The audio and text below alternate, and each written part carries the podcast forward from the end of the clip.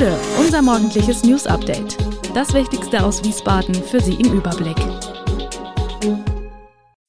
Guten Morgen aus Wiesbaden an diesem 27. März.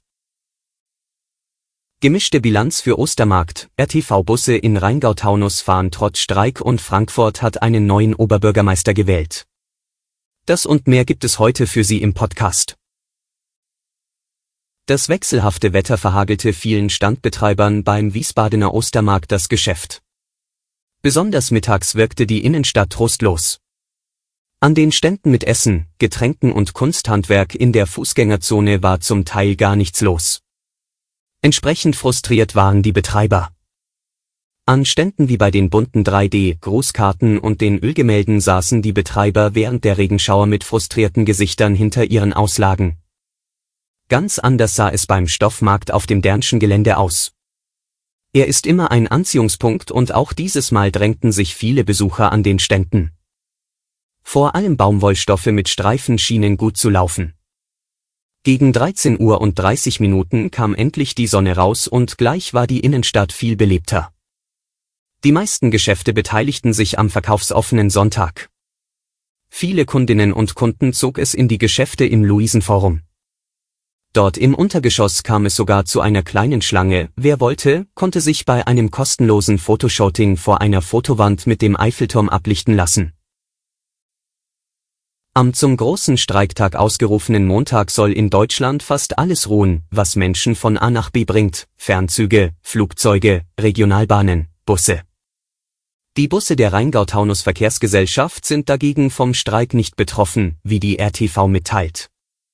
Grund dafür dürfte die Tatsache sein, dass die verschiedenen privaten Unternehmen, die im Kreis im Auftrag der RTV fahren, anderen Tarifen zugeordnet sind.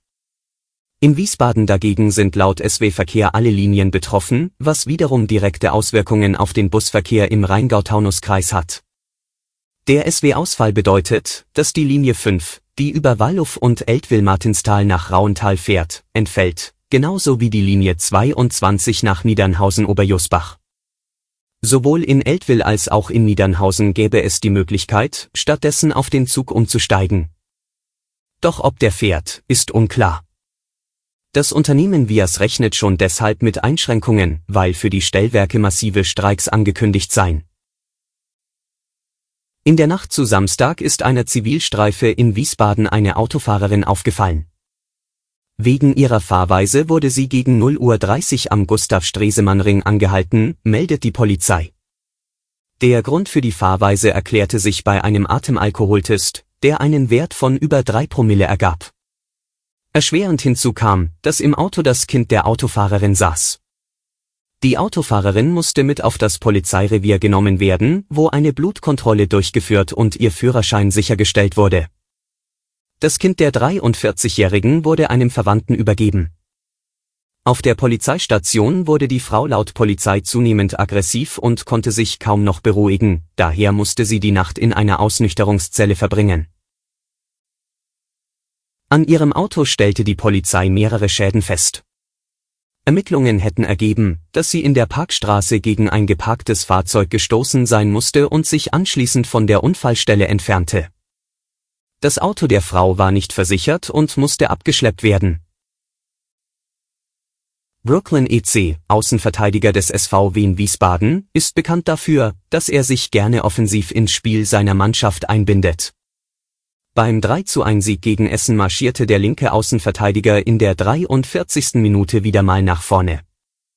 Nach einem langen Pass von Mitspieler Max Reintaler schüttelte EC seinen Gegenspieler ab und tunnelte dann mit einem harten Schuss RWE-Torwart Jakob Golz.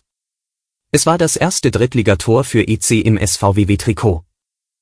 Mit diesem Treffer nur 18 Sekunden nach dem Ausgleich von Essen ebnete EC den Weg zum wichtigen Sieg des SVWW.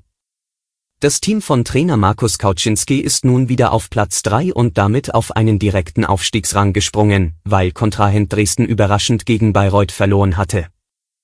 Nach Spielende kam es noch zu unschönen Szenen, da es wohl einige Rufe und Beleidigungen von gegnerischen Fans in Richtung von Brooklyn Ise gab. Der ließ sich jedoch nicht provozieren und hielt sich als stumme Antwort nur die Hand ans Ohr. Am Montag wird großflächig der Nah- und Fernverkehr bestreikt. Aber was ist, wenn ich als ÖPNV-Kunde oder Flugpassagier betroffen bin? Welche Rechte und Pflichten als Arbeitnehmer habe ich? Auch wenn das Personal streikt und deshalb der öffentliche Nahverkehr stillsteht, müssen Angestellte pünktlich beim Job erscheinen. Das erklärt Rechtsanwältin Nathalie Obertür gegenüber der Deutsche Presseagentur. Denn bei einem Streik handelt es sich nicht um ein unvorhergesehenes Ereignis. In der Regel wird er rechtzeitig, also etwa am Vortag oder sogar noch früher, angekündigt. Bahnfahrgäste, die ihre geplante Reise aufgrund des Streiktags verschieben möchten, können ihr gebuchtes Ticket für den Fernverkehr noch bis einschließlich 4. April flexibel nutzen, teilt die Bahn mit. Wer das nicht möchte, kann sein Ticket auch in voller Höhe erstatten lassen. Wer als Fluggast betroffen ist, sollte sich zunächst bei der Airline erkundigen, welche Möglichkeiten bestehen, beispielsweise Umbuchungen. Aber auch bei einem streikbedingten Flugausfall können Kunden gegenüber der Fluggesellschaft darauf pochen, alternativ ans Ziel befördert zu werden und sei es erst am nächsten Tag.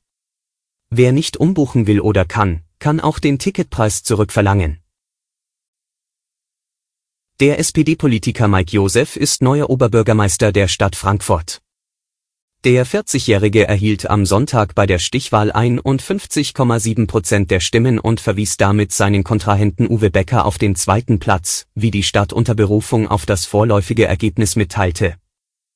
Becker erhielt 48,3 Prozent. Josef wird damit Nachfolger des abgewählten und in der AWO-Affäre verurteilten SPD-Ob Peter Feldmann. Josef, SPD-Vorsitzender in Frankfurt, setzte im Wahlkampf auf soziale Themen wie bezahlbare Mieten. Der 40-Jährige ist bisher Planungsdezernent und Sportdezernent der Stadt. Er kam als Kind aus Syrien nach Baden-Württemberg und später zum Studium nach Frankfurt.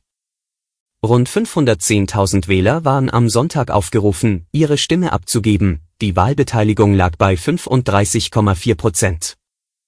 Beim ersten Urnengang Anfang März hatte Becker 34,5 Prozent der Stimmen erhalten und Josef 24,0 Prozent.